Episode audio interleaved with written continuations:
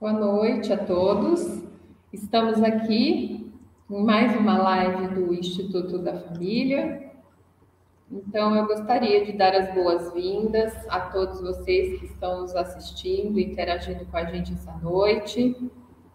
Eu estimulo que vocês compartilhem esse link com alguém que possa se interessar no tema, com alguém que goste de história, que queira aprender um pouco mais sobre histórias da família. Então, para quem não me conhece, eu sou a Carla Suenson Sales, sou psicóloga, especialista em terapia de casal e família pelo Chicago Center for Family Health, Universidade de Chicago, mestre em educação pela UEL. Estou ligada ao Instituto da Família desde o ano de 1997, quando fiz a minha pós-graduação em aconselhamento familiar. E atualmente eu coordeno os cursos livres. Então, a FTSA faz lives todas as segundas-feiras e a terceira segunda-feira do mês, como vocês já sabem, o Instituto da Família traz profissionais para fazer lives ou webinar ligados à relação de ajuda. Este programa tem como objetivo contribuir com a sociedade com reflexões acerca dos temas que envolvem famílias e profissionais. Hoje, então, nosso convidado é um professor muito querido aqui da faculdade, professor Vander de Lara Proença, e abordaremos o tema Formação e Transformações da Família ao longo da História. O Vander é pós-doutor em História, doutor em História, mestre em História Social, graduado em História, docente do programa de mestrado da UEL e da FTSA, e também autor de vários artigos e livros, livros da sua área de expertise. O Vander faz parte do corpo docente da FTSA desde a sua fundação, bem como do Instituto da Família. Nossa programação de hoje terá em torno de uma hora e meia de duração. Vamos conversar e durante esse tempo você anote aí suas dúvidas, suas perguntas o professor Wander vai fazer uma explanação, vai falar bastante sobre história. Então, anote seus questionamentos para a gente ter um momento de interação no final da apresentação dele.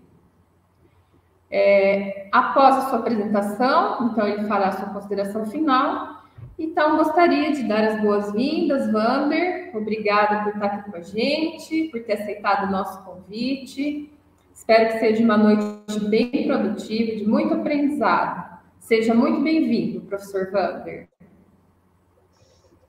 Olá, Carla. Muito obrigado aí pelo convite. Né? Eu quero, enfim, agradecer ao Instituto da Família por esse convite, pela oportunidade de participar desse evento, dessa live aqui com vocês.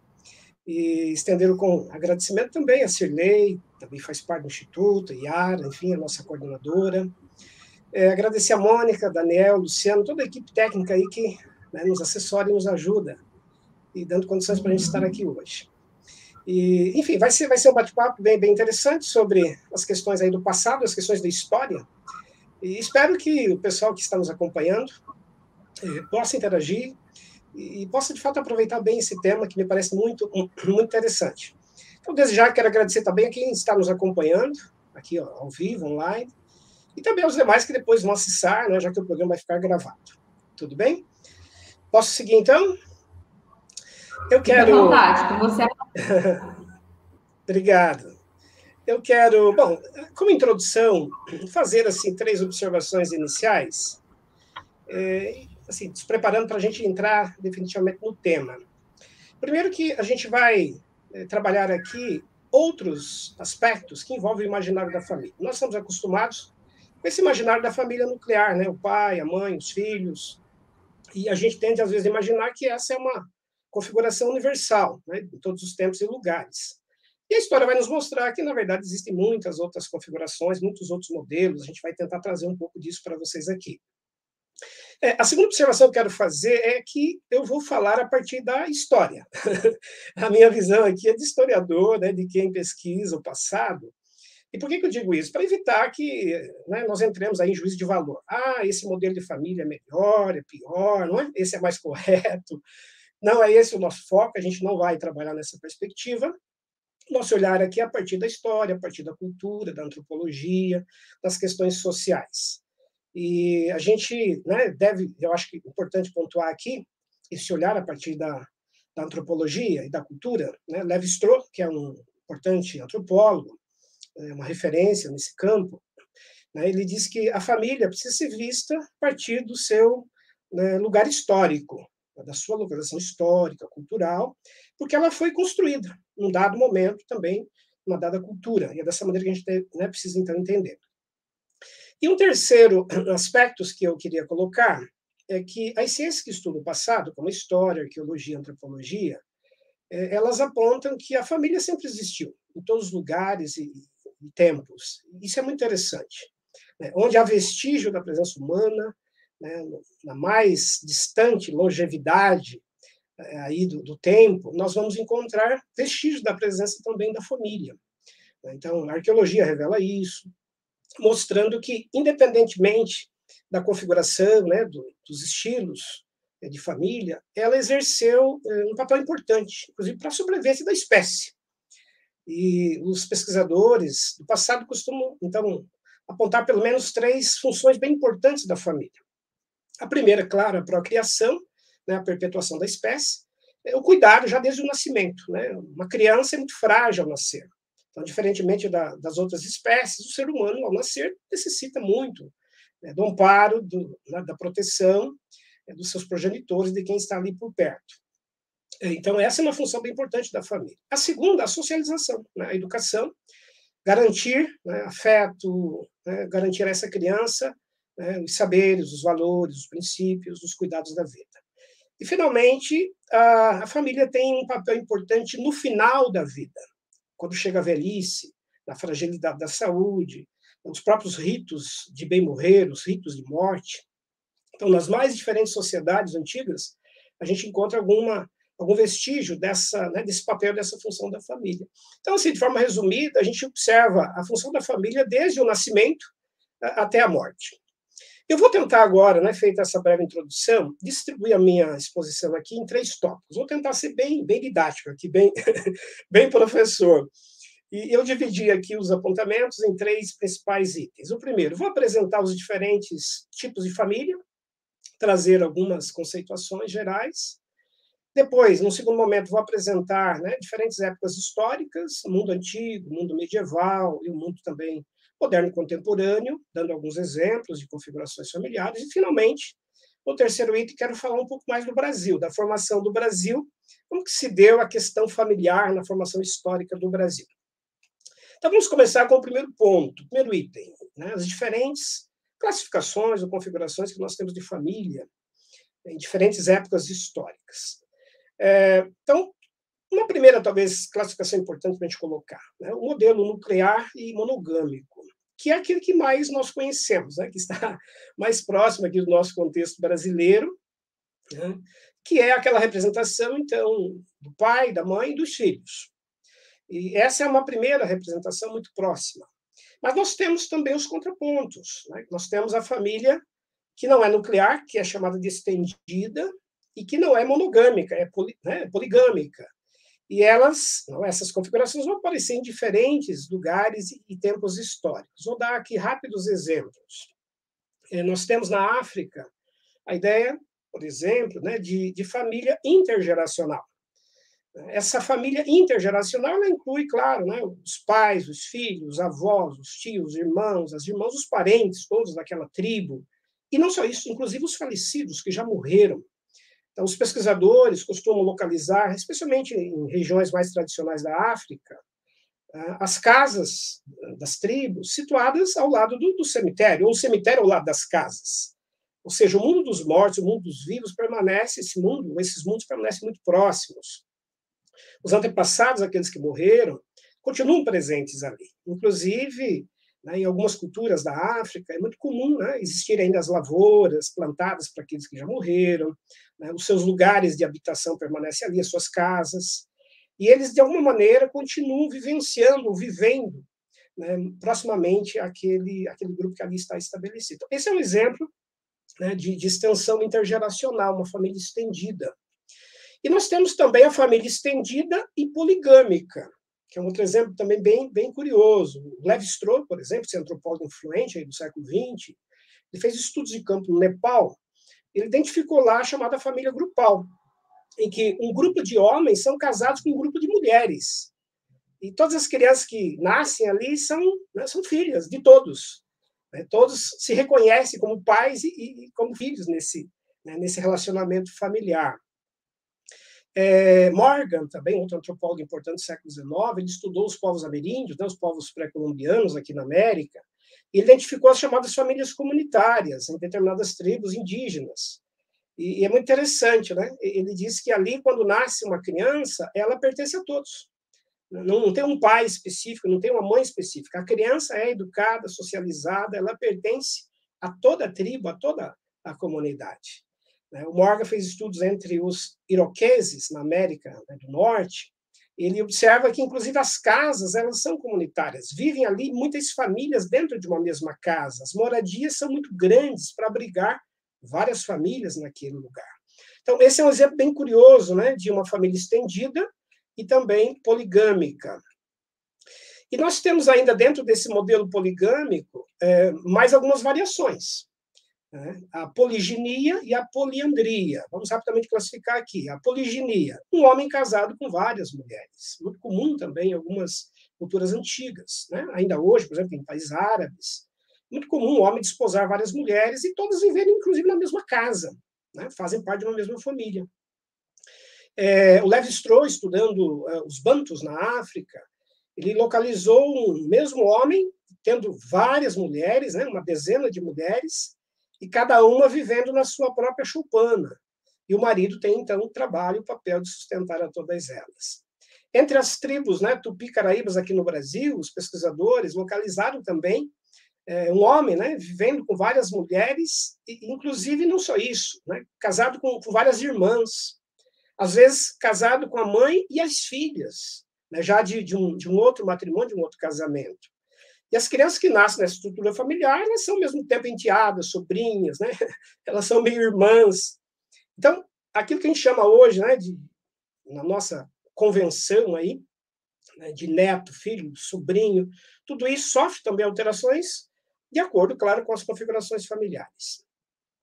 Um outro modelo aí que eu citei, o modelo da poliandria, é o contrário. É uma mulher casada com vários homens. Isso também vai aparecer em muitos contextos mais tradicionais. Por exemplo, na região do, do Tibete e do Nepal, o Levi Strauss fez estudos lá, ele identificou, então, uma só mulher casada com vários homens, e sendo escolhido, inclusive, um pai oficial para todos os filhos. Né? Mas todos têm algum papel, de certa forma, de cuidar. E, e às vezes a gente tem, inclusive, o um modelo misto, né? a poliginia e a poliandria, e com acréscimo de um elemento sanguíneo, consanguíneo, né? a chamada endogamia em que se casam todos entre parentes, inclusive entre irmãos. Né? Em algumas sociedades mais antigas não havia essa preocupação com o incesto. Então, ali convivem por laços sanguíneos, né? se casam todos é, entre si. Então, esse é o primeiro cenário que eu queria trazer para a gente perceber os diferentes né, conceitos e tipologias que nós temos. Uma segunda classificação que eu queria trazer para a gente pensar, daqui a pouquinho eu vou entrar em momentos outros históricos, os modelos patriarcais e matriarcais. Quer dizer, aquela família patriarcal é aquela classe que a gente conhece, uma família numerosa, centrada na figura de um, de um pai, de um grande pai, com seus filhos, incluindo ali né, os criados, os parentes, os agregados, os escravos, enfim, um grande clã. Você tem o grande patriarca. Nós tivemos esse modelo aqui no Brasil colonial, depois a gente vai falar um pouquinho dele, Uh, também na família judaica, nas tradições judaicas, entre os judeus, muito comum essa figura da família patriarcal. E nós temos a família matriarcal, que é aquela em, né, na qual a mulher é que tem o comando. É ela que gerencia, é ela que administra, é ela que tem o centro, né, a centralização do poder, que é herdeira das terras, que vai cuidar e educar os, os filhos. E aí eu vou citar rapidamente aqui pelo menos dois exemplos de famílias matriarcais. Na região do Tibete, o Levi Strauss também estudou lá uma uma grande comunidade com mais de 30 mil pessoas, onde praticamente não há papel nenhum para o pai ou o marido. Né? Quem comanda é a mulher. E tudo é passado de mãe para filha. E o Levi Strauss, inclusive, menciona: os casais nunca moram juntos. E por isso as crianças são criadas completamente por suas mães. A participação dos pais é mínima né? na, na, no gerenciamento, digamos assim, daquela família. É, trazendo para um contexto mais, né, mais próximo nosso aqui do Brasil, histórico também, é, na região da, né, da Amazônia, foi localizada pelos pesquisadores, né, a partir do período colonial, é, uma tribo, né, é, identificada pelos Icamiabas, vivendo ali na região fronteira do chamado Grã-Pará. E é muito curioso, porque ali, nessa tribo, só existiam mulheres. Né? Mais de uma centena de mulheres, formando uma grande família só de mulheres, mães e filhas. E aí, quando o pesquisador espanhol, Francisco Orellana, né, desceu em busca de ouro naquela região, é, por volta de 1542, ele se deparou com conhecimento dessa tribo. Inclusive, foi avisado, alertado para que não se aproximasse, por quê? Porque eram tribos guerreiras, é? eram, eram mulheres guerreiras que defendiam o seu território, e, inclusive, os espanhóis tiveram que desviar sua rota, o seu trajeto, para não serem né, atacados, não entrarem em confronto com, com essa tribo. E um dado curioso: uma vez por ano, essas mulheres ali elas é, recebiam os homens que com ela coabitavam. E desses relacionamentos, então, nasciam os filhos. As meninas continuavam morando na tribo, só de mulheres. Os meninos eram devolvidos para os pais, chamados de guarcaris, que teriam, então, a tarefa de cuidar é, dos meninos. Então, só para exemplificar, é, configurações bem diferentes, né? uma família constituída apenas de mulheres. É, uma outra classificação que eu queria trazer aí nesse ponto, as chamadas famílias religiosas ou espirituais, também muito presentes na história é, já entre os próprios judeus, a gente vai ter né, um exemplo ali, na época, inclusive, já né, da era cristã, uma comunidade do deserto, chamada comunidade dos essênios, em que eles é, viviam juntos, né, formavam uma grande família, uma família sagrada, uma família religiosa. Se a gente avançar ali para a Idade Média, né, o surgimento da vida monástica, os monges que vão viver na clausura, no isolamento, nós, nós temos aí exemplos também de famílias, de homens só, monges, né, e também de freiras. Uh, chegando para o contexto brasileiro, as crenças africanas desenvolvidas no Brasil também, muitas delas, trouxeram a ideia né, da, da família espiritual. Daqui a pouco eu vou comentar mais detalhes para mostrar como é que as crenças que se desenvolveram no Brasil também tiveram essa noção de uma família espiritual. Enfim, há outras classificações de família, por exemplo, só para fechar esse primeiro ponto, as chamadas famílias políticas, de casamentos políticos, que historicamente também eh, são, são, muito evidentes. Desde a época dos hebreus, Salomão, né, um personagem do mundo bíblico, se casou lá com centenas de mulheres, algumas ele nem conheceu. Então ele formou uma grande família por questão política, laço político, acordo político. Uh, imperadores romanos faziam isso também. Os imperadores da, da Espanha, né, que vieram inclusive colonizar a América, Espanha e que já naquele contexto do século XVI e Castela formavam ali uma família política casamento meramente político. Até mesmo aqui na América pré-colombiana, na América que antecedeu aí a chegada dos colonizadores, o próprio imperador Azteca Montezuma também tinha os seus casamentos políticos. Então formava uma grande eh, família política com a intenção de expandir o seu poder, assegurar a proteção, né, de alguma maneira garantir a sucessão também eh, do seu trono. Bom, esse é um pequeno apanhado histórico de alguns conceitos e tipologias. Eu vou entrar agora rapidamente no segundo ponto, e nesse segundo ponto eu quero apresentar é, exemplos da história, de períodos históricos, começando pelo mundo antigo, tentando chegar até o mundo medieval e moderno, localizando é, exemplos práticos de, de, configurações familiares. Vou começar pelo mundo antigo. É, no mundo antigo nós temos as civilizações que são bem importantes, por exemplo, o mundo ocidental, começando pela Mesopotâmia. A Mesopotâmia é um dos berços da civilização, lá pelo ano 3000 a.C., já extremamente organizada, né, com cidades, a gente vai ter o Código de Hammurabi depois, já né, no, no, segundo milênio, com leis e regras que falavam da família. E é muito interessante no Código de Hammurabi a escolha né, para o casamento, para a configuração da família. É uma escolha feita né, pelo, pelo pai, é ele que escolhe, é, os pais negociam né, e estabelecem o casamento dos filhos. É, outro detalhe também no Código de Hammurabi é que se permitia que o marido pudesse ter uma segunda, até uma segunda esposa, chamada bigamia, eh, especialmente quando a mulher era estéril. E nesse caso, era a mulher estéril que escolhia a outra mulher para gerar o filho ou a filha. Né? Se essa escolhida também fosse estéril, poderia se casar uma terceira vez. Então, o Código de Hammurabi, já ali no começo, né, eh, do que a gente chama de civilização da Mesopotâmia, do, do Antigo Oriente, já estabelecia regras para a formação é, da família nesse sentido. E é nesse cenário que vai aparecer a figura é, hebraica, né? a figura, por exemplo, de, de, Abraão, que é um personagem bem importante, porque é dele que vem a tradição judaico-cristã, que vai nos afetar bastante no mundo ocidental. Abraão viveu nessa região da Mesopotâmia e ele vai ser bastante influenciado pelo Código de Hammurabi. Inclusive, né, o próprio relato dos escritos judaicos dizem lá que ele era casado e depois teve um outro relacionamento com Agar, escrava, para poder gerar um filho. Então, é, os hebreus vão herdar bastante dessa ideia da, da grande família, a família do clã, família tribal, né, o pertencimento genealógico, o pertencimento à ancestralidade, à, à origem étnica é muito importante. Não é à toa que os hebreus prezam demais, né, enfim, pela, linhagem familiar, as chamadas genealogias, é, filho de alguém que era filho de, de, né, de outra pessoa e assim vai. Então, essa é uma herança bem importante que vem do contexto né, da Mesopotâmia, que os hebreus vão se espalhar, né, espalhar isso depois, inclusive, para o mundo cristão. É interessante também pensar ainda no mundo antigo, a, na Grécia. Né? A estrutura familiar na Grécia ela passa muito, é, também, claro, pelos mitos, pelas mitologias. E, e, as mitologias gregas elas colocavam uma fronteira muito tênue entre o mundo dos deuses e o mundo dos humanos.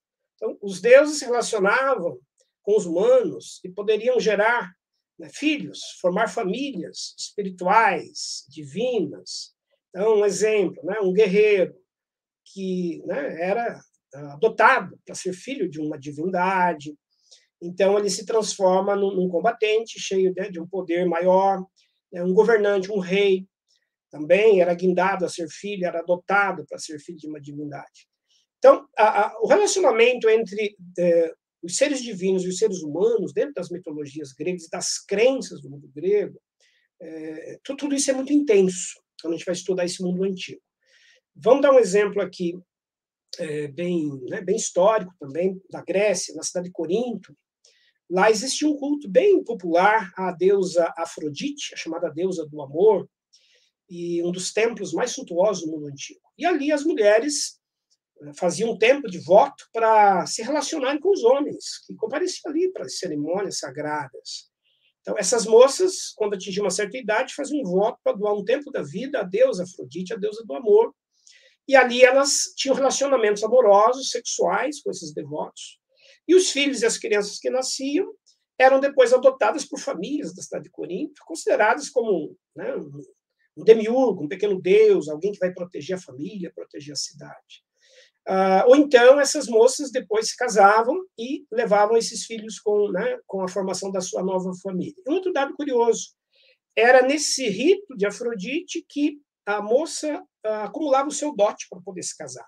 Então, uma parte da oferenda que os devotos traziam, uma parte ficava para ela poder compor o seu dote. Então, estou dando exemplo aqui de como que o mundo dos deuses e o mundo dos humanos são mundos muito próximos na cultura grega, e, e as famílias têm essa dimensão né, de uma relação muito próxima e direta com, com o elemento sagrado. Também na Grécia Antiga é muito interessante a, o relato né, de uma civilização chamada civilização minoica, que precedeu a civilização helênica, lá por ano 3000 a.C., né, numa ilha grega, a ilha de Creta, e ali a presença matriarcal. As mulheres aqui comandavam, né, divindades femininas, a chefe da família era a mulher, o poder estava nas mãos também da mulher. Então, na cultura grega, a presença feminina é muito forte. Né? Atena, né, que é uma deusa, Ártemis, que depois será Diana, Afrodite, que eu já citei, e assim por diante. Os romanos, que vão suceder os gregos, vão herdar muito destes aspectos também da família eh, grega. Tanto é que os imperadores romanos se viam como filhos dos deuses. Eles eram adotados para serem filhos dos deuses. E não só isso, eles costumavam adotar filhos que depois seriam também incluídos nessa família divina. É por isso que os, os imperadores romanos também passaram a exigir culto, né? porque eles faziam parte de uma espécie de uma família sagrada.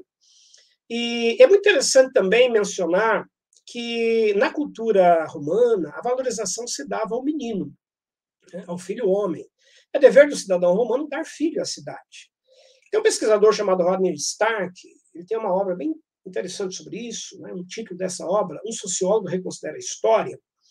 Ele faz uma análise de Atenas e Esparta, duas cidades importantes da Grécia Antiga, e ele vai dizer que, por exemplo, em Atenas, as famílias eram constituídas por mulheres que eram escolhidas pelos homens e, e também negociadas pelos pais. Os pais contraíam o casamento, com geralmente a idade de 14 anos para a filha, e elas, as mulheres casadas, é, não tinham nenhuma instrução, nenhuma educação, continuavam dependentes do marido a vida toda, como se fossem infantes, é, não tinham direito né, à herança, eram os homens, que os seus maridos, que né, administravam todos os bens, e os homens poderiam se divorciar facilmente. Né?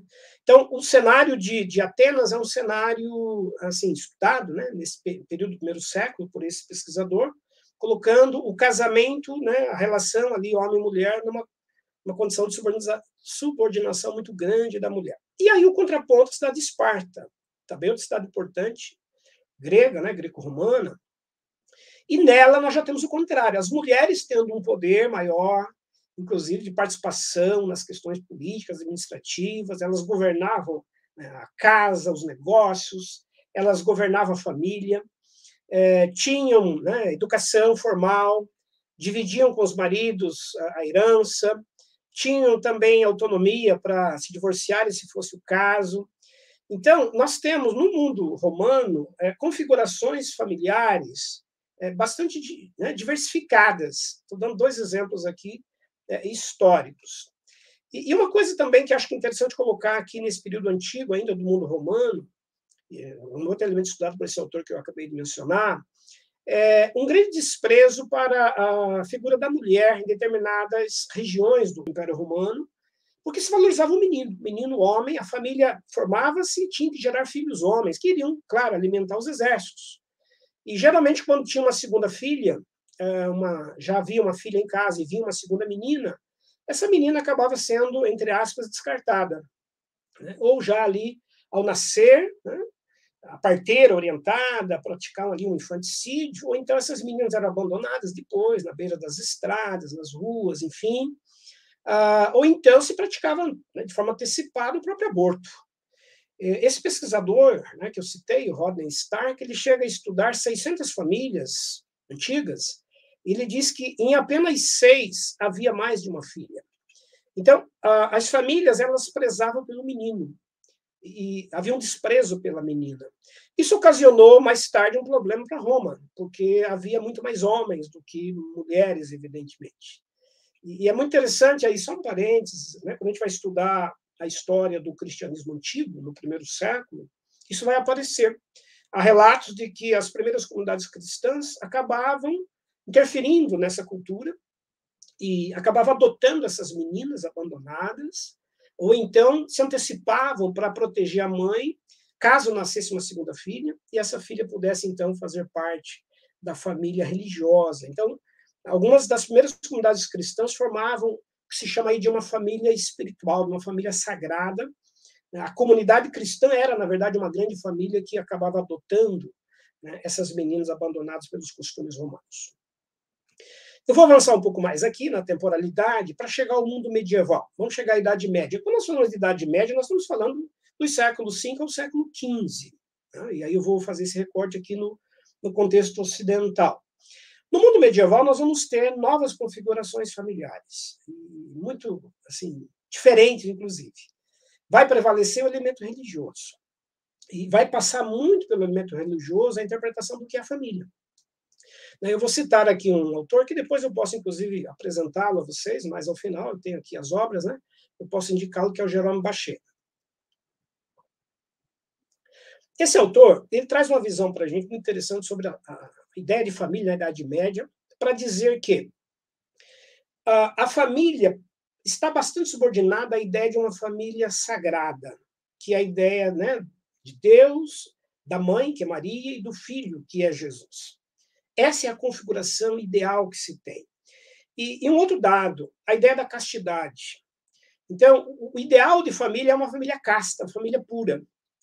E, por influência desse, desse imaginário, muitos acabavam abandonando as suas famílias biológicas para ir viver no deserto, viver uma espiritualidade religiosa, dando origem ao que a gente chama de vida monástica. Então, a partir do século IV, século V, começam a surgir as primeiras uh, famílias monásticas, constituídas só de homens ou só de mulheres. Claro, ali dentro tem um abate, que é um pai, ou tem uma madre, que é uma grande mãe. Então, a ideia de família é a ideia é, né, da comunidade religiosa, da comunidade espiritual. Então, esse é um dado bem importante na Idade Média. Também as irmandades religiosas, né, que, que configuravam a ideia de uma família. Outro dado interessante nesse período medieval é o chamado apadrinhamento, em que um pai e uma mãe entregam um filho para ser batizado e tornar-se então, apadrinhado por um outro casal, né? um, um outro cristão. Por quê? Por uma questão de proteção. Porque morria-se muito cedo na Idade Média. Né? Tem um historiador bem conhecido, o Philippe Riet, que estuda a morte ao longo do tempo. Ele tem um livro chamado A História da Morte no Ocidente, em que ele diz que se morria com 30 anos, em média, né, nesse período medieval, 30, 35 anos. Né? Quem morria aos 40 já morria na, na velhice, né? na terceira idade, algo assim. Então, porque se morria muito cedo, a preocupação do pai e da mãe era deixar o filho órfão, abandonado. Então, fazer o apadrinhamento significava proteger essa criança na ausência do pai e da mãe, porque o pai e a mãe sabem que vão morrer e morrer logo. Então, cria-se um outro laço familiar estendido, pelo elemento, mediado pelo elemento religioso, no caso do batismo que, que eu acabei de citar.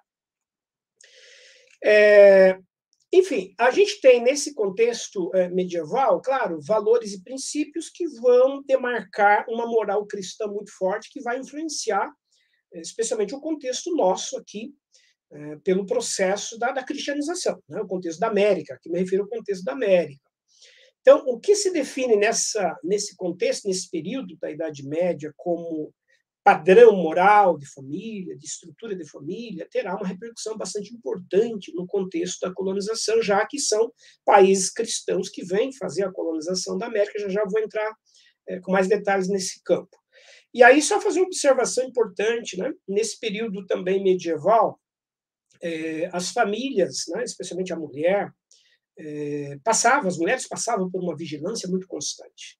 Né? Qualquer acusação de adultério, de traição, era motivo para se acionar, por exemplo, né, a própria Inquisição para um julgamento, sob o argumento de que ela estava sendo influenciada por uma, né, uma força do mal, algo do tipo. Então, isso vai, de certa maneira, uh, refletir, fazer refletir sobre a mulher, a figura feminina, uh, uma figura de, de vigilância constante. Então, uma centralização muito forte na figura é, também do, do homem, né, nesse sentido. E aí vou avançar para o terceiro ponto, porque aqui a gente vai estar um pouco mais perto da nossa realidade, talvez aqui gastar um pouquinho mais de tempo.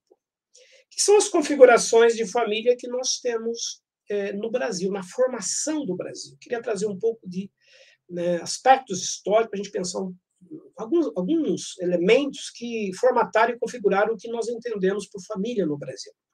Então vamos lembrar que nós estamos aqui pensando é, no século XVI em diante, o chamado período moderno, quando se dá início, de fato, à, colonização, né? a chamada descoberta da América, que vai ser resultado de um processo de, de expansão ultramarina. A gente poderia guardar aqui a proporção né, do anacronismo dizer, olha, aqui acontece uma, uma primeira globalização quando os estados europeus, precisando de né, expansão comercial, expandir a sua economia, de buscar matéria-prima, etc., vão sair para o singramento dos mares em busca de colônias, para a África, para a Ásia. E numa dessas travessias vão se deparar com um outro mundo absolutamente novo, que é o mundo da América, o mundo ameríndio, que é né, a chamada descoberta aí da América. Enfim, é, o que, que isso vai significar? Vai significar o encontro de mundos muito diferentes. Então, nós vamos ter o mundo português e o mundo espanhol, né, representantes, esses mundos ali, dessa civilização cristã, se encontrando na América com um mundo completamente desconhecido até então, que é o mundo ameríndio, o mundo habitado por tribos, povos e nações que aqui estavam. Os pesquisadores estimam em pelo menos 60 ou 70 milhões de pessoas já vivendo nas três Américas hoje, antes da chegada dos colonizadores. Antes da chegada de Cristóvão Colombo, em 1492, 60 ou 70 milhões de pessoas já viviam aqui é, no que hoje nós chamamos de América. Isso é a população do Império Romano no primeiro século, é muita gente. Só no Brasil, em torno de 5 milhões né, de indígenas. E como é que viviam esses povos, em termos de né, estrutura familiar, daquilo que a gente poderia chamar de família. Então, daqui a pouquinho eu vou dar mais detalhes sobre isso. E também aqui se dará o um encontro com uma terceira, é, um terceiro grupo étnico, vamos colocar aqui grupos, né, no plural, que são os povos africanos. Então, a América, ou a colonização, chamada descoberta da América, vai significar o encontro desses três mundos. E o mundo africano, com toda a sua complexidade, com todas as suas formas também de estruturação familiar. Então, eu vou rapidamente trazer alguns detalhes agora para a gente pensar de como a família foi vista nesses contextos de formação do que hoje nós chamamos aqui, por exemplo, de Brasil, né, ou de América. É, pensando no caso do, dos ameríndios, dos povos que já habitavam aqui, estavam, claro, configurados pelo modelo tribal. Né? São tribos, são é, comunidades muito extensas, que normalmente se agrupam, se agregam a partir né, de, de, um traço linguístico, de, de, costumes também religiosos, e que vivem juntos. Tá? É, é uma grande família às vezes distribuídos em pequenas habitações, outras vezes vivendo debaixo de uma mesma grande casa, como nós temos ainda povos indígenas que vivem assim, né, especialmente na região do Xingu. E, e, claro, uma configuração muito centrada é, na, na, figura do grande pai, que é o pajé, que é a autoridade espiritual. Ele é o grande pai né, que comanda, que gerencia. E nós temos também, claro, muitas uh, configurações diferentes entre esses povos indígenas que aqui estavam. Então, há tribos com uma centralidade maior na figura do homem, há tribos com centralidade maior na figura da mulher, né, as tribos matriarcais. Nós acabamos de falar aqui no início do, né, do programa de uma das tribos na região do, do Amazonas, lá, formada toda ela de mulheres. Então, a, a, família está, ela tem papéis, tem funções, né, entre os seus membros, mas isso varia muito de povo para povo em termos de centralidade, ou na figura do homem ou na figura da mulher. É, é, muito interessante pensar que quando chegaram aqui os portugueses, os colonizadores, e viram esses povos indígenas vivendo como eles viviam, o primeiro olhar europeu foi o olhar da, da alteridade, do estranhamento. Né? E, e, consequentemente, já projetaram sobre os povos indígenas a ideia de pecado. Ah, eles vivem pecado porque eles convivem todos juntos, eles praticam incesto, eles se casam entre eles, entre os irmãos, não existem regras de família entre eles, tudo é comunitário, ninguém sabe ao certo quem é o pai, quem é a mãe. Ou seja, né, é esse olhar do colonizador cristão, medieval, que veio para cá, que vai transformar esses povos que aqui habitavam em povos é, sob o pecado né, sobre o mal, sobre a influência maléfica. Então, aí a necessidade, então, de catequizá-los, evangelizá-los, convertê-los à doutrina cristã católica. Né? Por quê? Porque, é, é, repito, é uma, um olhar de uma cultura sobre outras culturas muito complexas e muito diferentes. No caso do, dos africanos que vieram para as Américas, a história diz que foram introduzidos aqui na América torno de 11 milhões, 11 milhões de africanos em três séculos de colonização. Só o Brasil recebeu em torno né, de, de é, 50% desse contingente. Então, nós temos aqui uma parte grande da África sendo trazida. O Brasil é hoje, claro, o país mais negro fora da África, né? é o país onde mais se tem africanos fora da, do continente africano. Por quê? Porque, historicamente, houve uma grande é, inserção e introdução de, de populações aqui. E essas famílias que vieram para cá, elas foram forçosamente uh, separadas. Né? Elas foram agredidas, violentamente agredidas na sua estrutura. Por quê? Quando chegavam os navios negreiros, muitas vezes eles separavam né, as famílias que aqui chegavam. Então, o pai ia para um lugar, a mãe para o outro, o filho para outro. Nunca mais se viam, nunca mais se encontravam. Então, é, é uma grande violência familiar o que se pratica aqui na América com a chegada né, do, do, do tráfico negreiro. E essa violência é, foi tão grande que alguns pesquisadores chegaram a dizer que o africano era tão violentado, aviltado na sua dignidade enquanto pessoa, que ele não tinha mais sentimentos, não tinha condição mais nem de recompor a sua ideia de família. É, inclusive, no século XIX, os viajantes que passavam pelo Brasil, e aí até um relato que eu vou reproduzir aqui, um dos viajantes disse assim, uma frase bem emblemática e famosa, né? Passei por todas as senzalas e casas dos negros e em nenhuma delas eu vi uma flor. né, disse ele, registrou lá nos seus diários que ele levou para a Europa. Né? Na casa dos negros, nas habitações dos negros, não existem flores, porque nelas não há sentimentos. Então, ele, ele gerou a ideia de que não existiam famílias africanas. Hoje, a historiografia já desconstruiu isso. Especialmente nos anos 80 e 90, os pesquisadores é, vêm mostrar, né, tem um pesquisador bem importante sobre as famílias africanas no Brasil, que é o Robert Lenes, da Unicamp. Ele tem um livro muito interessante com esse título, Na Senzala, uma Flor. Né? Na Senzala, uma Flor. Até tenho aqui, depois eu posso dar mais detalhes dele para vocês. E ele mostra exatamente que existiram famílias, sim, de africanos escravizados, eles se reinventavam, eles se recompunham, né? eles negociavam com os senhores de engenho a composição das famílias. Então, é, e eles mantiveram laços familiares é, reinventados no contexto aqui da América. E não só isso. Muito interessante que na família africana existe um elemento intergeracional. Eles se mantinham vinculados aos seus ancestrais, aos povos africanos que tinham ficado na própria África e muitos deles, inclusive, né, já tinham morrido. E como é que eles faziam esse, né, essas vinculações? A partir de um elemento simbólico. Então, os antropólogos, historiadores que vão estudar as famílias escravas no Brasil, eles identificam que na casa dos africanos, nas senzalas, permanecia diuturnamente aceso um fogo. Tem um desses viajantes que passa pelo Brasil no século XIX, ele escreveu no seu diário: eu notei que na casa dos negros, nas senzalas, um fogo permanece aceso dia e noite, mesmo no calor escaldante. Por quê? Porque esse fogo significava o relacionamento daquela família africana com seus ancestrais. Muitos africanos, quando vieram escravizados para a América, trouxeram cinzas, brasas, é, no, no navio negreiro. Ninguém entendia aquilo. Hoje os antropólogos explicam. Essas brasas significavam, chegando aqui, sendo reacesas, para que pudessem vinculá-los né, às famílias eh, dos seus antepassados. E quando as mulheres iam para o trabalho no campo, costumavam levar quase sempre um tição de fogo também para deixar de perto do trabalho, significando a proteção, né, que os seus antepassados estão próximos ali. Na hora da morte, eles costumavam colocar um pedaço de tição aceso nas mãos daquele que estava sendo levado para o sepultamento, porque diziam que aquele fogo significava a né, iluminação do caminho para ele poder fazer o traslado para o mundo dos mortos, poder se reencontrar com os seus antepassados. Então, a ideia da família é uma ideia de continuidade, mesmo depois da morte. Né? E os africanos fizeram é, esse, esse trabalho de reinvenção aqui. Também fizeram a reinvenção das famílias aqui na América por meio da crença. Então, nós vamos ter, por exemplo, o surgimento do candomblé no século XIX, já bastante configurado no Brasil. O candomblé e as crenças de matriz africana, de modo geral, tem lá a figura né, do pai de santo, da mãe de santo, do filho de santo. É uma representação de família.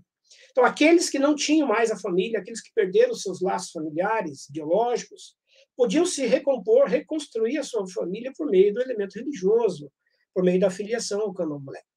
Também as chamadas irmandades de negros, as irmandades de pretos, que foram muito importantes ao longo de todo o Brasil colonial. Por quê? Porque no Brasil havia uma grande preocupação com a morte. Quando se morria, isso também na tradição né, cristã, claro, católica, e na tradição africana. O que, que se faz com o corpo depois da morte? As intercessões, os encaminhamentos desse corpo. Então, morrer e ter uma morte assistida era muito importante. Então, se filiar, por exemplo, a uma irmandade, que era uma irmandade religiosa, cristã, católica, mas sincretizada com elementos africanos, era muito importante como forma de sobrevivência, porque ali eles podiam ter proteção, inclusive na hora da velhice, quando ficavam doentes, tinham aquele amparo religioso, e depois da morte, tinham também o amparo espiritual pelas missas e as rezas que seriam feitas em favor deles. Então, essa é uma outra maneira também utilizada dos africanos para poderem se reinventar no Brasil enquanto família. E agora eu vou entrar aqui Daqui a pouquinho a gente vai caminhar para o final, tá bom, pessoal? Até, até umas oito e meia a gente encerra, tá? Eu queria falar é, agora da, daquilo que Gilberto Freire né, escreveu e produziu, a famosa obra Casa Grande Senzala, um clássico né, da literatura no Brasil, produzido nos anos 30, que o Gilberto Freire mostra a família, como é que se formou a família brasileira, a família colonial. E, e o Gilberto Freire coloca uma grande miscigenação, uma grande mistura de indígenas, portugueses, africanos. E a ideia do Freire é a ideia de uma grande família.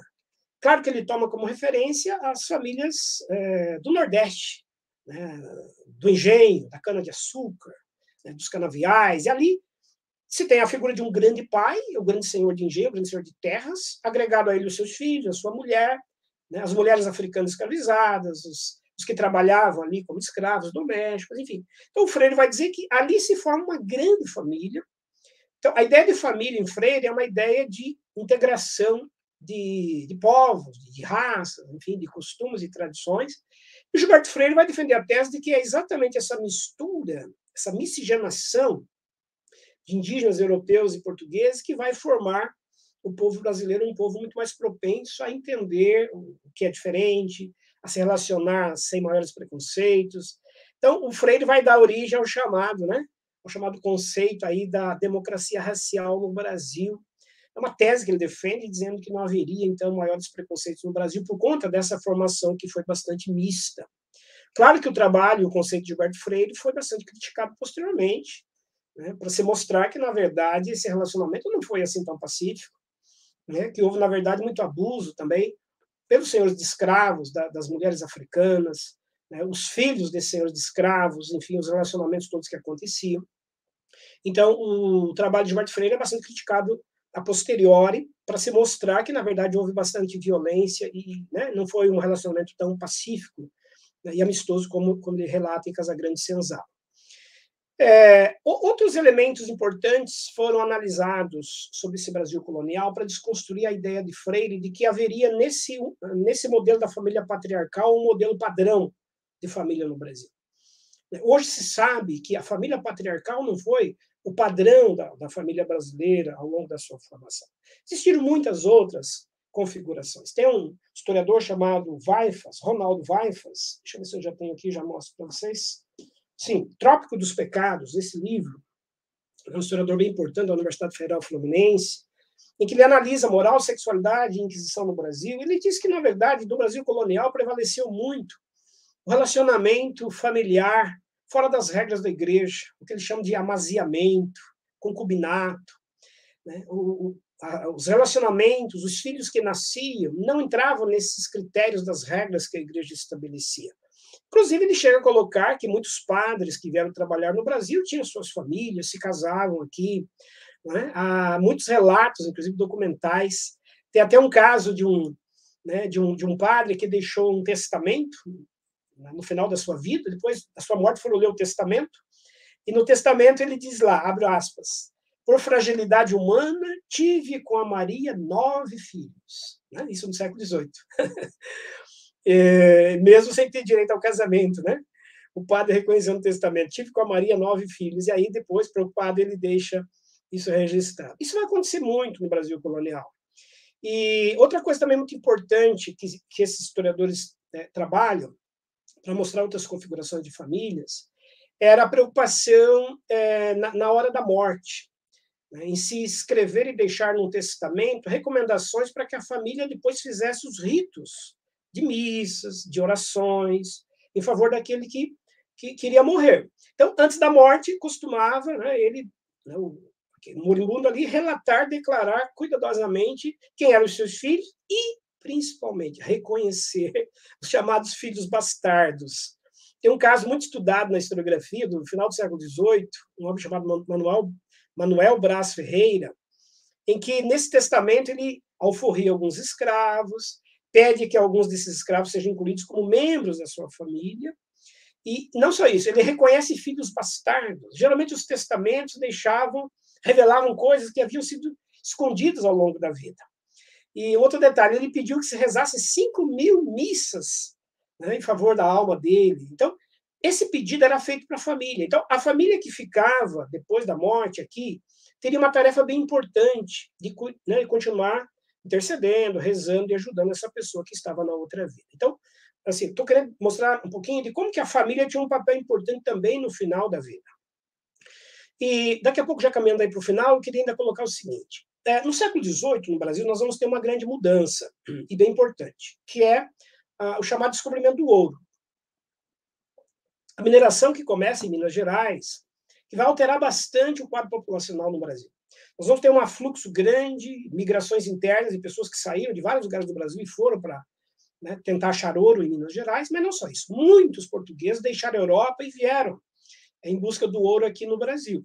E aí acontecia uma coisa bem, é, duas coisas bem importantes.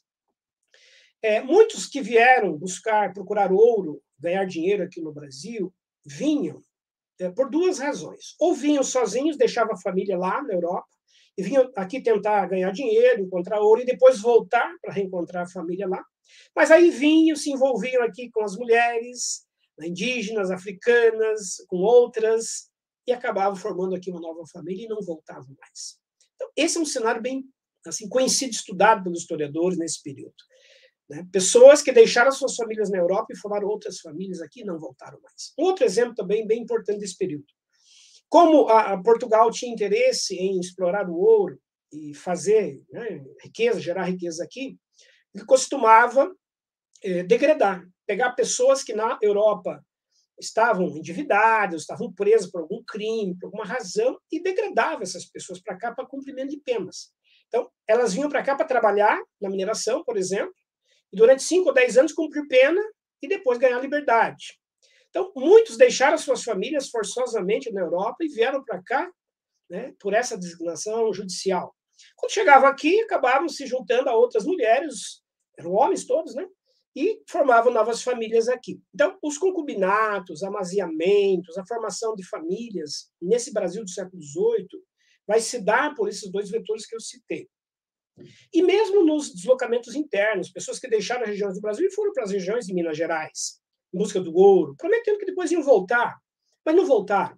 Então, vai se desenhar uma outra configuração de família nesse período, que são as mães que ficaram sem os maridos e que agora vão ter que gerenciar as suas famílias, vão se tornar chefes da sua casa, do seu lar, vão ter que cuidar agora de negócio. Então, existem muitas mães só com filhos, mães solteiras, né? Por quê? Porque esses maridos foram em busca do ouro, em busca da riqueza, e, e não retornaram mais. É, tem uma pesquisa desses historiadores que eu citei, que uh, pesquisa que mostra que em Minas Gerais, no século XVIII, 90% das crianças nascidas eram ilegítimas. 90% não eram reconhecidas. Eram frutos desses relacionamentos amorosos, né, é, por conta desses deslocamentos por questões econômicas. É, e aí já vou caminhar aqui para a gente chegar às conclusões. Ainda sobre a importância das famílias religiosas no Brasil, ou as famílias que é, mediavam né, a sua composição, a sua estruturação pelo elemento religioso. O João José Reis, um historiador que estuda a morte no Brasil, ele coloca que as famílias mais importantes no Brasil, durante todo o período colonial, costumavam sepultar os seus entes queridos dentro das igrejas. Né? Até a segunda metade do século XIX, sepultamento no Brasil se dava dentro dos templos ou então no pátio da igreja. A ideia de cemitério afastado da cidade, como a gente conhece hoje, isso aí é da segunda metade do século XIX, final já do século XIX, por conta da chegada das escolas de medicina no Brasil. Mas por que estou tocando esse ponto? Por quê? As famílias costumavam sepultar os seus entes queridos dentro da igreja, ali em criptas, e durante as missas elas iam assistir às missas, ficavam próximas das suas famílias, fazendo orações, fazendo rezas. Então, é, isso mostra que, é, mesmo depois da morte, no Brasil ainda, né, colonial e no Brasil imperial, a ideia de uma família estendida, de uma família que continua tendo vínculos depois da morte, também é um elemento bem importante. E agora eu vou para as considerações finais, para a gente fechar aqui, depois abrir aí, quem sabe, para uma conversa, algumas outras questões que vocês queiram fazer. Como considerações finais, eu queria, primeiro, é, dizer que, claro, na configuração familiar no Brasil, nós temos uma forte influência da religião cristã. Né? Primeiramente a católica, mas é, é uma influência muito frágil, porque, como eu disse, não havia como se controlar. Ah, os próprios padres que vieram trabalhar no Brasil acabaram aqui né, assumindo outras práticas e outros comportamentos familiares, formando suas próprias famílias, não cumpriram o celibato como havia a prescrição. No segundo momento, nós temos a influência protestante, já a partir né, da segunda metade do século XIX, ah, já no início do século XIX, mas principalmente a partir da segunda metade, uma presença bem influente do protestantismo, trazendo o seu modelo de família nuclear, como a gente conhece né, no, no, ainda hoje. E, e claro, né, nós vamos ter também, e aí coloco um outro ponto para a gente pensar, as novas configurações de família surgidas né, no século XX. A Constituição de 88, ela já vai assegurar o reconhecimento de outras configurações de família. O novo Código Civil de 2002 faz a mesma coisa. Então, a família, a família vai se tornando bastante plural, né? a família monoparental, por exemplo, né? é também reconhecida agora por essa legislação. Outros vínculos familiares que não esse modelo nuclear que a gente conhece. Mas é, eu diria que nós temos um cenário, é, no século XXI, nós temos um cenário de força. Né? Nós temos duas linhas de força ainda muito, muito presentes: a da mudança e da permanência. Se, por um lado, a gente tem essas mudanças, essas novas configurações, esses novos reconhecimentos de estruturas familiares, por outro, nós temos ainda as permanências, né? a chamada defesa da família tradicional. Acho que as últimas eleições que nós tivemos no Brasil agora, para presidente, demonstraram bem isso as pessoas indo às ruas para defender a família, né, a chamada família tradicional. E, então, acho que esse é um ponto também bem importante para a gente pensar. Né? As famílias se transformaram, os modelos se transformaram e continuam se transformando, mas existe aí um elemento bem forte, bem presente de, de resistência né, e de defesa de um tipo de família, geralmente né, pelo, pelo viés religioso. Uh, queria colocar aqui duas palavras-chave para a gente também pensar nesse final. Uh, as palavras anacronismo e alteridade. Anacronismo, o que é uma coisa anacrônica? É aquilo que a gente coloca fora de tempo. Por exemplo, atribuir para um tempo passado valores do nosso próprio tempo, valores do hoje para o passado. Então, esse é um cuidado que a gente tem que ter, que a, né, a historiografia nos ajuda a pensar. Né? Cada sociedade, cada costume, cada tradição, cada cultura precisa ser entendida dentro do seu próprio tempo, da sua própria época. Eles viveram, agiram daquela maneira, entenderam daquela maneira a composição, por exemplo, familiar, porque aqueles eram os valores. Então, não são os nossos valores que devem ser projetados para aquele contexto. A outra palavra é alteridade. Né? A cultura familiar é diferente. E, o estranhamento, a autoridade, é uma coisa que muitas vezes leva à reprimenda, né? ao desprezo, como aconteceu, por exemplo, no período colonial que eu citei aqui, em que a colonização, os colonizadores que chegaram aqui com outro padrão de família, outro padrão de cultura, simplesmente ignoraram, violentaram né? e, e atacaram as famílias, é, por exemplo, indígenas. O que acontece ainda hoje? Né? Existem hoje debates muito acalorados sobre isso. Né? Grupos religiosos que vão fazer missões entre povos indígenas, e ali levam outros valores né, familiares, outros valores culturais, e muitas vezes alteram, modificam costumes e tradições que, que existem naquela cultura. Então, assim, fechando, eu diria que é muito importante que a gente entenda a família né, como um elemento histórico, historicamente construído, culturalmente construído, e que se transforma, que se modifica né, com o tempo, se reinventa, se refaz, Claro, para isso tem, né, existem os vetores, entre os quais o vetor, né, o vetor religioso. Tudo bem? Mas aí eu encerro com uma frase aqui, só para a gente fechar, né? aí já vou passar para a Carla para a gente poder conversar. É, se eu fosse resumir aqui o que, por exemplo, esses antropólogos que eu citei, Morgan, né, levi e tantos outros, colocam, é que uh, a família, ao longo do tempo, é, ela surge como uma família é, pre, né, predominantemente matriarcal.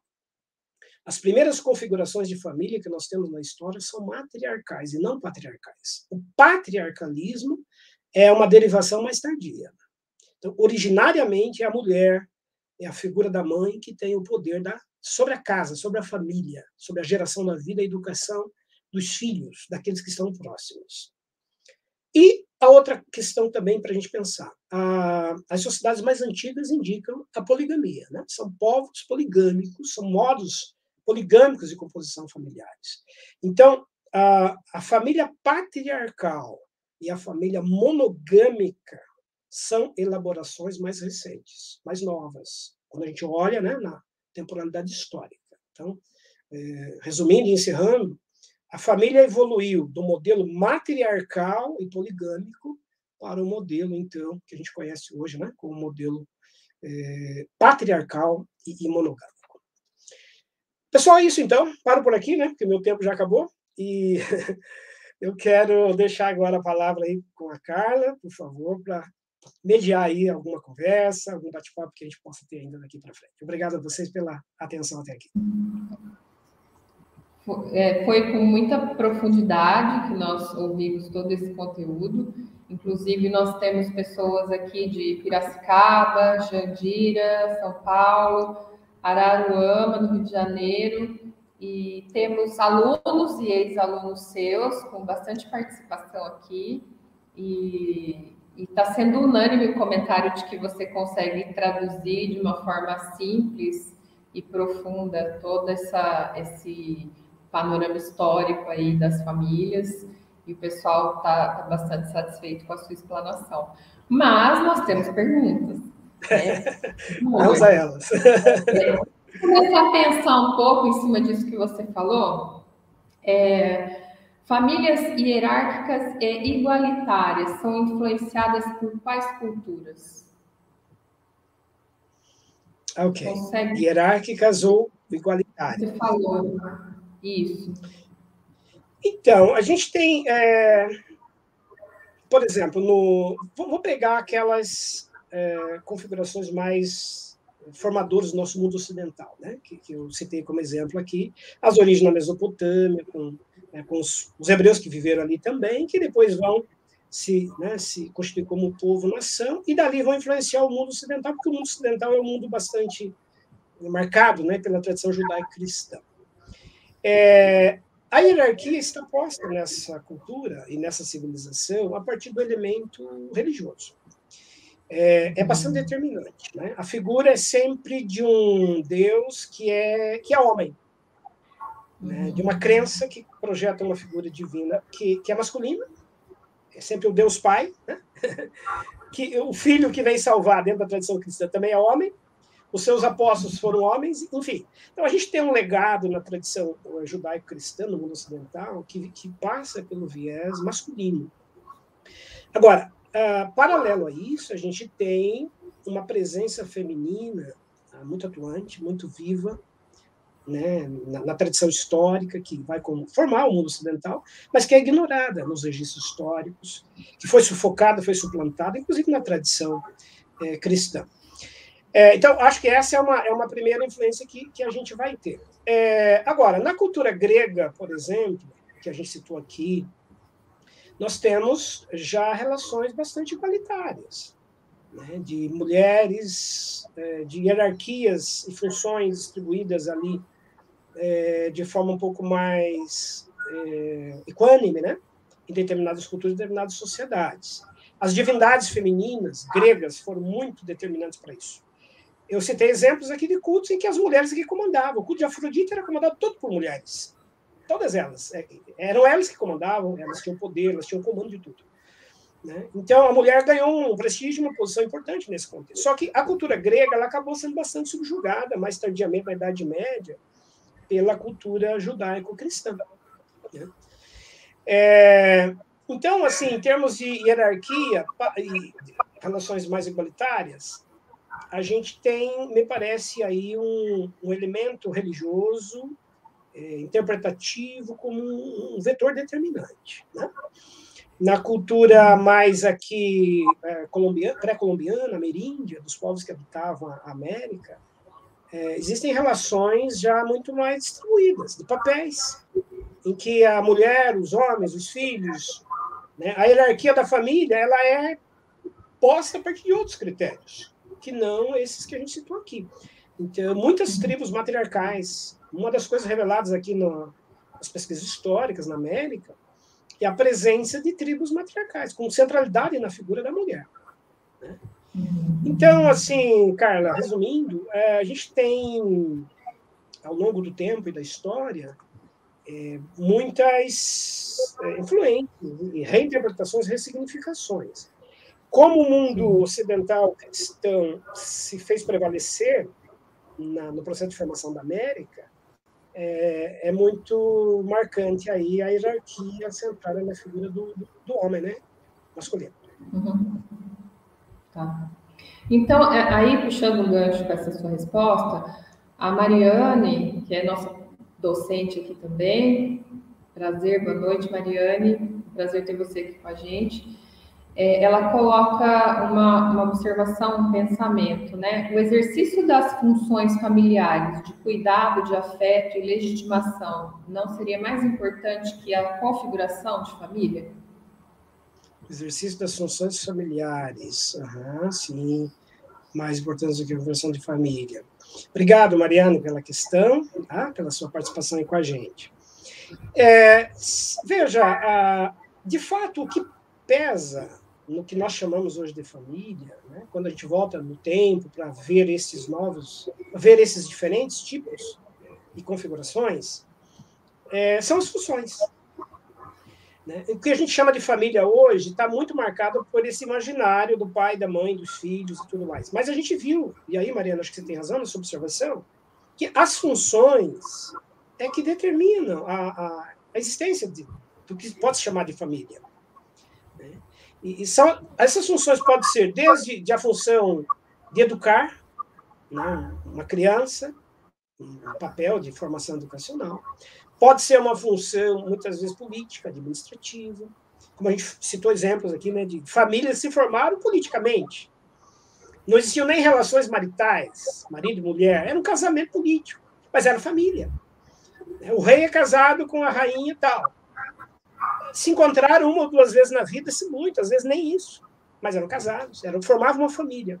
Então, para fins é, de governo e de poder, aquela configuração exercia o papel de uma família. Então, é, a gente vai ter ao longo da história do tempo diferentes atribuições a, né, que a gente chama aí de membros de uma família, que se tornaram necessários, válidos naquele período, naquele contexto, e isso deu, né, deu caracterização de uma família.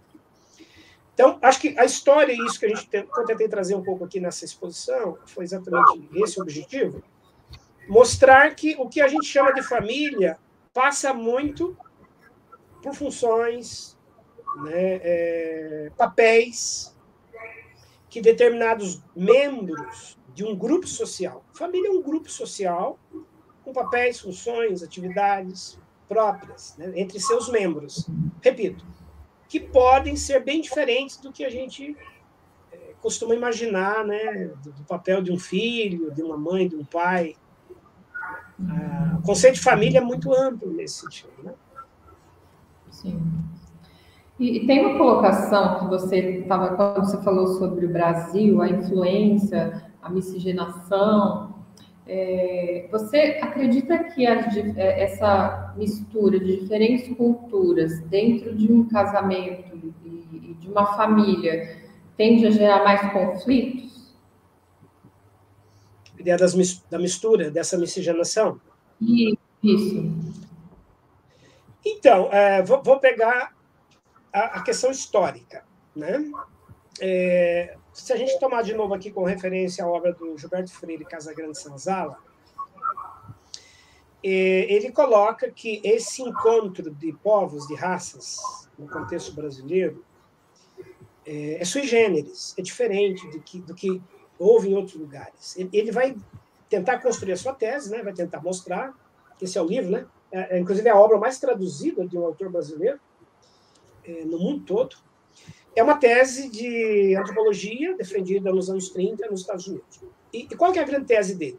Que aqui no Brasil teria havido maior aceitação entre brancos e negros, que aqui o preconceito não era latente, como nos Estados Unidos, porque havia na formação histórica é, essa mistura, esse amálgama, essa composição né, de misturas de, de, de convívio a mulher negra educava a criança branca, né? o, não havia o preconceito do branco se relacionar com a mulher negra. É, essas origens nossas, do ponto de vista da diversidade, os portugueses que vieram para cá e que eram muito mais né, propensos a se relacionar com, com quem era diferente, é outro dado que o Freire coloca, teria então é, gerado no, na cultura da sociedade brasileira uma propensão a ser tolerante, a conviver com quem é diferente, com quem é de outro grupo, com quem tem uma outra origem né, étnica, enfim. Agora, veja, essa é a tese do Freire. Foi tão importante a tese dele, porque, vamos situar historicamente, quando é que Freire está escrevendo essa tese? Está escrevendo num momento assim crucial da história é o período do, do, nazismo, das intolerâncias raciais. Hitler está começando a ascender ao poder e vai desencadear a Segunda Guerra Mundial. É intolerância. Então, a tese do, do Freire repercutiu no mundo todo. de que, olha, é possível as, os povos diferentes, raças diferentes, enfim, conviverem, né? se tolerarem, mesmo sendo diferentes. Então, a tese dele mereceu estudo, inclusive, da ONU depois, vieram representantes da ONU estudar o Brasil, para saber se realmente isso é, acontecia. E outro aspecto importante eh, histórico aí da obra de Freire, a, prevalecia naquele momento a teoria hum, racializada, as teorias eugenistas, de que era quanto mais propenso a ser branco um país, mais desenvolvido ele seria. Correntes que diziam que a, a África era um lugar, entre aspas, do atraso, né, de pouco desenvolvimento, e que o Brasil, sendo muito dependente das origens africanas, estaria condenado a não se desenvolver. Então, inicia-se a chamada política do branqueamento da raça, né, final do século XIX, começo do século XX, a teoria do branqueamento da raça para tornar o Brasil potencialmente desenvolvido. Então, vamos trazer estoques raciais para cá, vamos trazer imigrantes para cá. O Brasil vai introduzir 3 milhões e meio a 4 milhões de imigrantes no final do século XIX, começo do século XX. Por que trazer imigrantes brancos? Por quê? Porque eles vêm, entre aspas, com um nível de civilização mais elevado. Vamos fazer o branqueamento da raça no Brasil, vamos trazer estoques europeus para que a gente tenha, então, um país mais desenvolvido.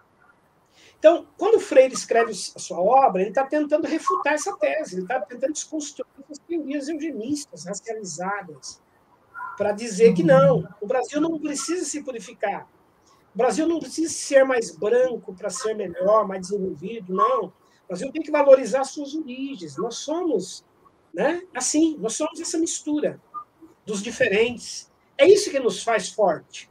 Nisso está a nossa força.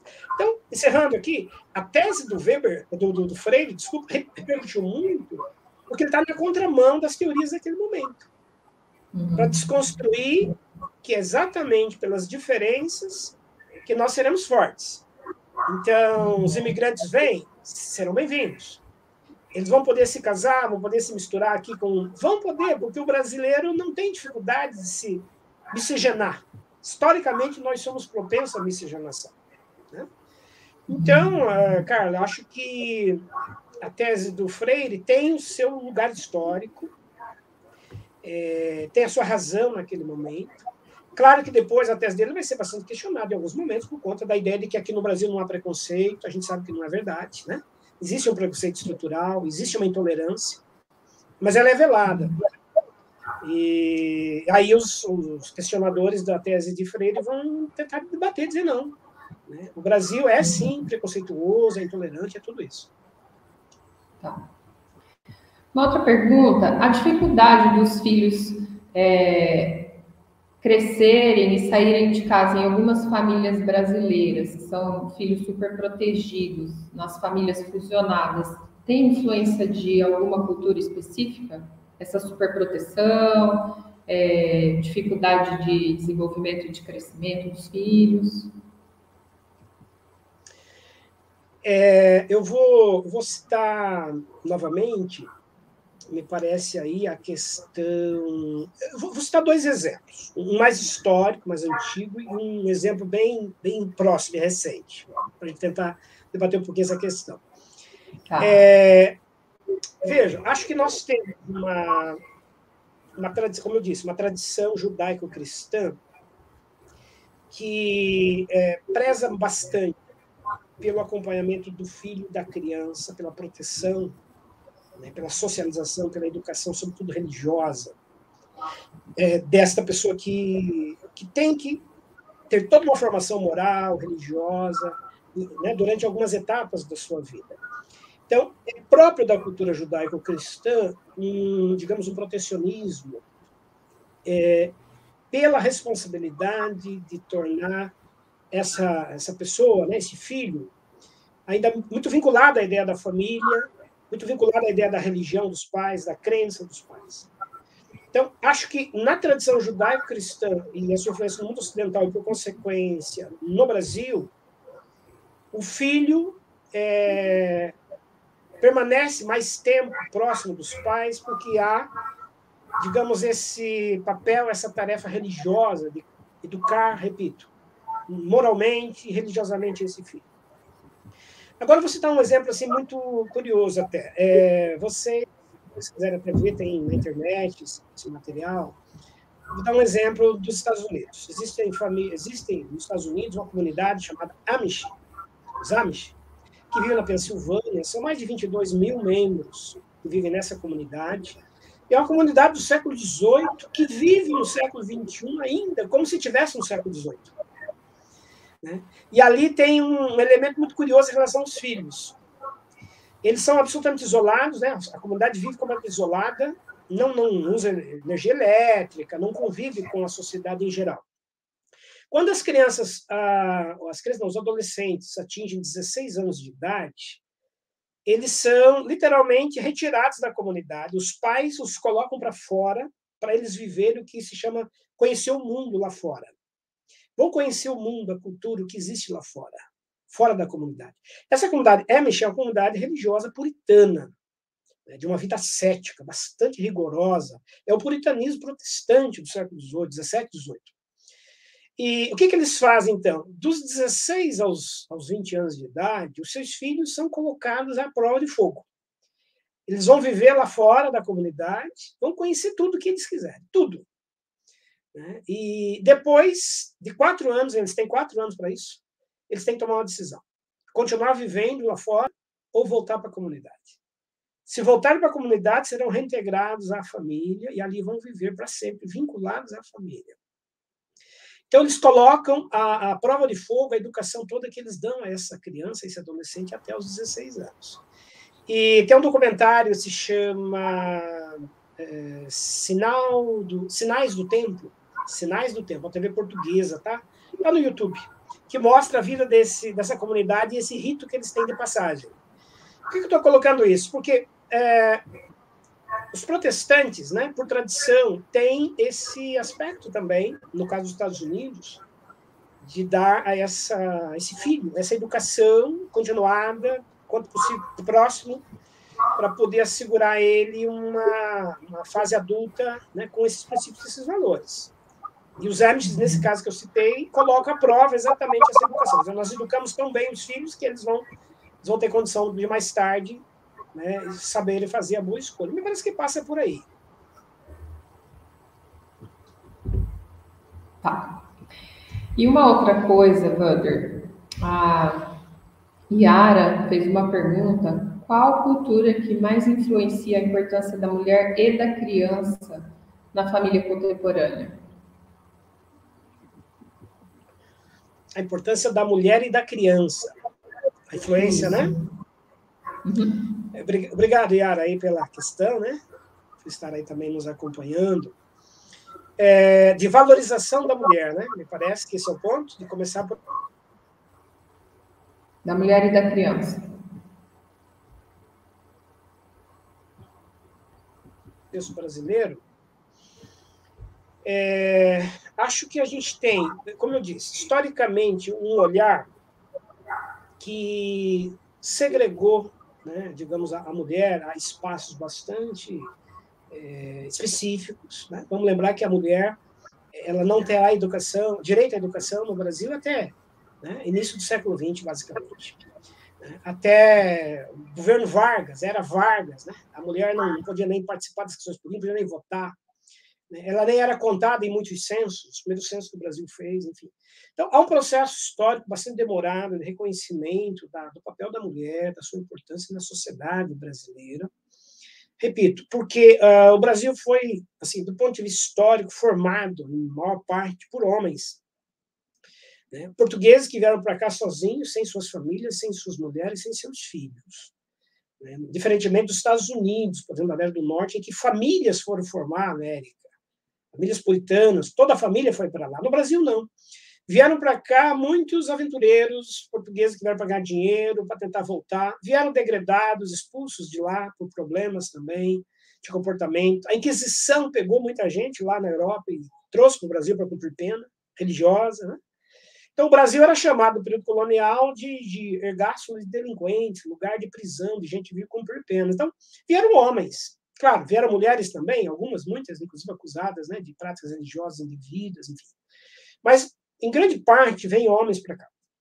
e, e também do ponto de vista africano não foi diferente. Muitos homens vinham, porque a mão de obra né, do homem era, era mais interessante para a grande lavoura, e assim por diante. Então, historicamente, prevaleceu uma centralização na figura né, do, do homem, na figura masculina.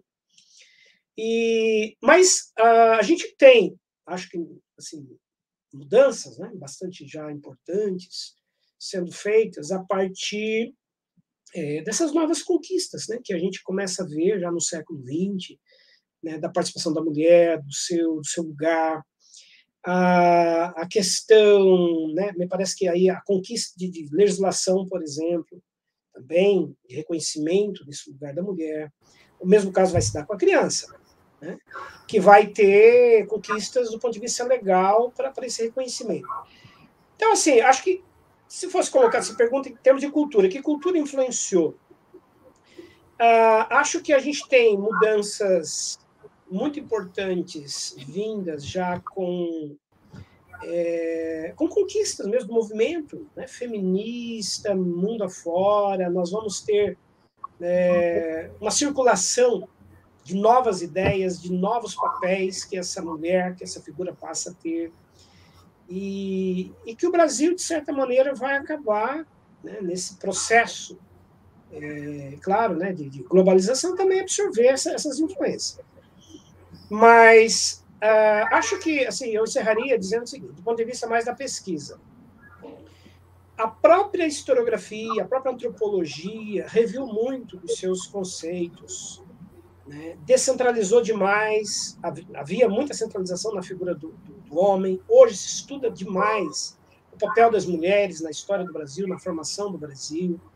Né? E acho que isso ajuda a reverter uma imagem, um lugar e um papel né, que, que a mulher teve e tem né, na formação histórica do nosso próprio país. Né? E acho que também o caso aí da, da criança mesmo, né, passa também por aí. Então, acho que há uma nova, uma nova visão sendo reconstruída por estas outras áreas de conhecimento que eu disse aqui, história, né, arqueologia, antropologia, as ciências que estudam o passado de modo geral, que hoje revelam outras, outras faces. Durante muito tempo, a tese de Freire foi predominante. Hoje não é mais, hoje se pensa completamente diferente. Né? A história das mulheres no Brasil é um campo muito avançado hoje. Se estuda demais o papel da mulher na sociedade, na história do Brasil. E, e junto com a mulher vem, claro, vem a criança também, né? Sim. E aí, temos mais duas perguntas. O Edinaldo coloca Professor, como você vê essa proposta contemporânea de novas configurações familiares, que todo tipo de relação passa a ser considerado família? A frase quando tudo é família, nada é família, se concretiza nesse cenário? Ok, obrigado, viu, Edinaldo, aí pela questão. É, claro, uma questão bastante complexa, né? que envolve muitos pontos de vista aí, passa por questões também religiosas, enfim. É, o que eu se colocaria é, é que, de fato, nós temos conquistas de reconhecimento né, pela própria legislação do, do Brasil de configurações que existem, estão, estavam, né, existiam, estavam postas, mas não tinham reconhecimento legal disso aí, né? É, então, a Constituição de 88 e depois o Código Civil de 2002 vieram, vieram reconhecer né? outras configurações, outros papéis, né? As famílias monoparentais, mães que né, cuidam e fazem todo o papel familiar do pai, da mãe. Quantas mães que cuidam de famílias nesse Brasil hoje, inteiras, sozinhas, né? É, são pais, são mães. O contrário também, né? pais que fazem a mesma coisa com seus filhos. Então, acho que as novas configurações familiares, elas ampliaram eu não vejo, assim, sinceramente, como uma destruição do que é a família em si. Eu vejo muito mais como ampliação, né, como inclusão. Porque, historicamente, como eu tentei mostrar aqui, nós tivemos inúmeras configurações de família, né? inúmeros papéis, funções, que hoje são conhecidos e chamados também de família.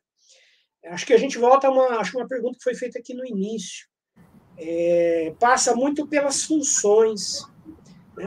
A função de, de proteger, né? de gerar, educar, proteger, cuidar, é, formar um cidadão, uma cidadã.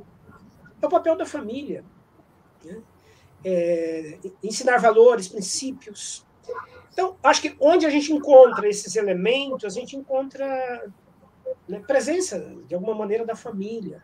Como eu disse, até famílias religiosas, né? famílias que se formaram a partir de, de irmandades, é, totalmente sem vínculo biológico, não é? completamente pelo viés religioso e da crença. Então, mas essas famílias cumpriram um papel importantíssimo. Eu citei exemplos aqui, por no caso dos africanos, que aqui ficavam muitas vezes sem família e que se, né, se vinculavam às irmandades religiosas, e ali tinha uma família né, que iria assegurar a proteção na hora da doença, na velhice, quando ninguém mais queria. Porque o sistema escravocrata no Brasil era assim: ele usava, explorava a mão de obra escrava enquanto era interessante. Ficou velho, ficou doente, não serve mais eram abandonados, abandonados nas beiras das estradas para morrer. Então, essas irmandades religiosas acolhiam, adotavam, protegiam e davam a essas pessoas uma dignidade de família. Você vai poder aqui viver até os seus últimos instantes e você vai ser cuidado, protegido, vai ter um sepultamento digno.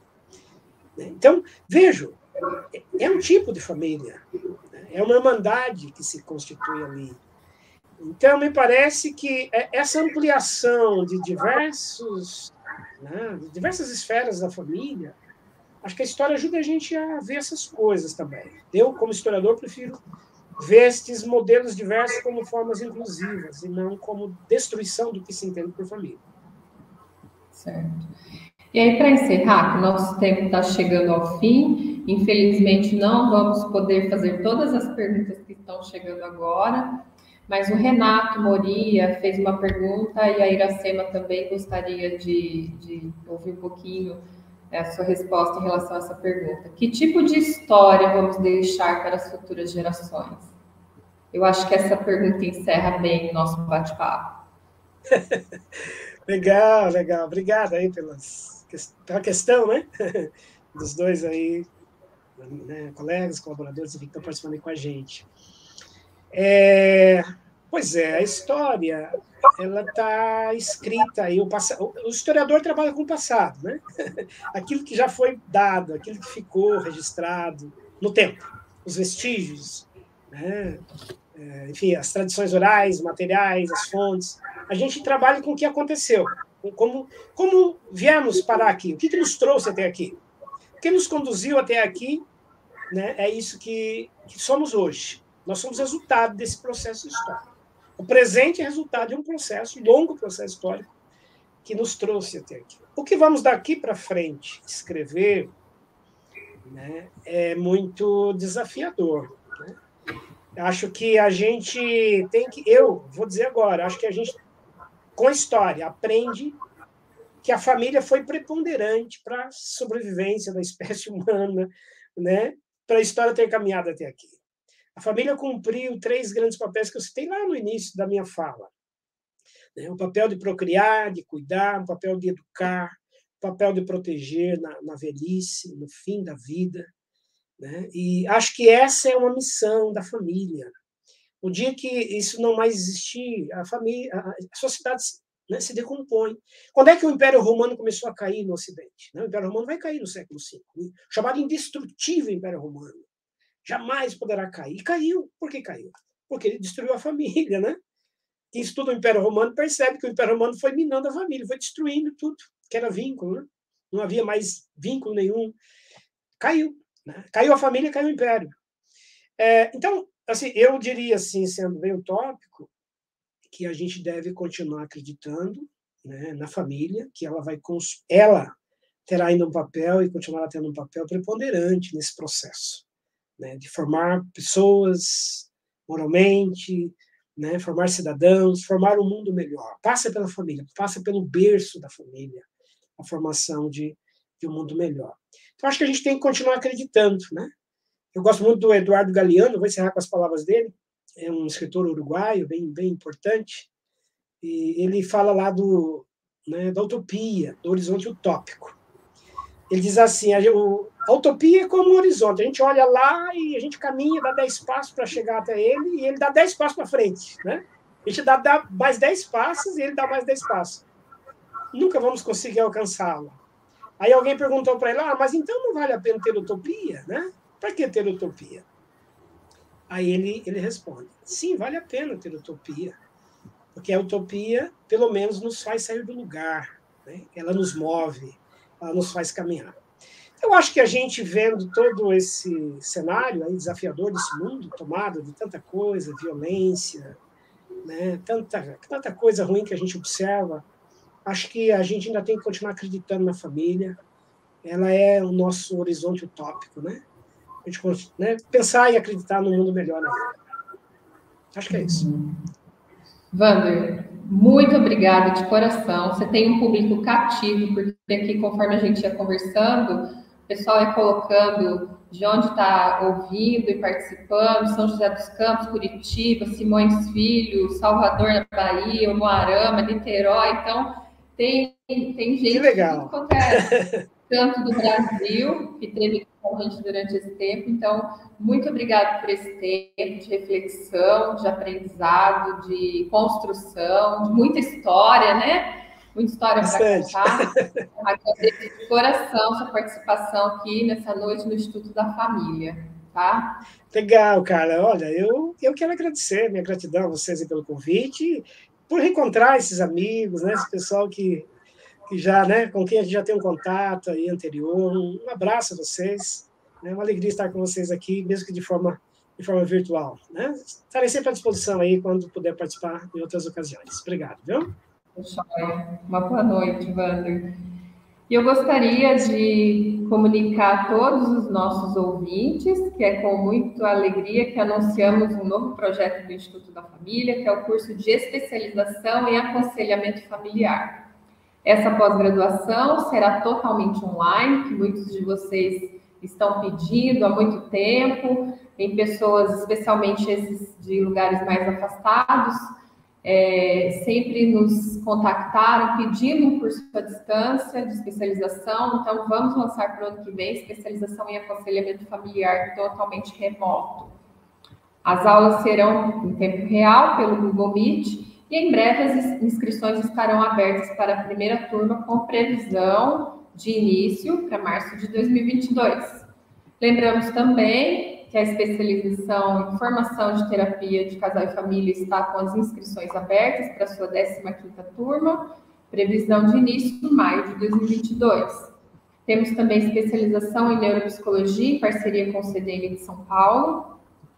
E teremos ainda este ano, no mês de novembro, nos dias 20 e 27, serão dois sábados pela manhã, um curso de capacitação com a docente Cristiane Oliveira, ela é facilitadora do programa de qualidade na interação familiar de altas habilidades e superdotação. Ela é ótima, tivemos já uma reunião com ela, assisti uma palestra super interessante, então ela tem um conteúdo riquíssimo sobre super, superdotação. Eu espero que vocês anotem aí na agenda e participem conosco desse mini curso que vai ser oferecido no mês de novembro. Estes cursos do Instituto da Família são laicos, direcionados para graduados na área biológica, humana, social e da saúde. Acompanhe-nos então pelas mídias sociais, Facebook, Instagram, pois temos todas as novidades postadas lá em primeira mão. Então, agradecemos a vocês que estiveram conosco até agora. Acesse nosso website também se tiver mais alguma dúvida. Entre em contato se quiser alguma informação sobre algum curso que nós falamos agora. E nosso próximo encontro será no dia 29 de novembro, com a última live do ano. Anote na agenda e esteja conosco. Participe. E caso alguém não tenha conseguido acessar ao vivo hoje, envie esse link para que as pessoas possam participar e nos ajude na divulgação do Instituto da Família. Uma boa noite a todos, espero que tenham gostado dessa live. Tchau!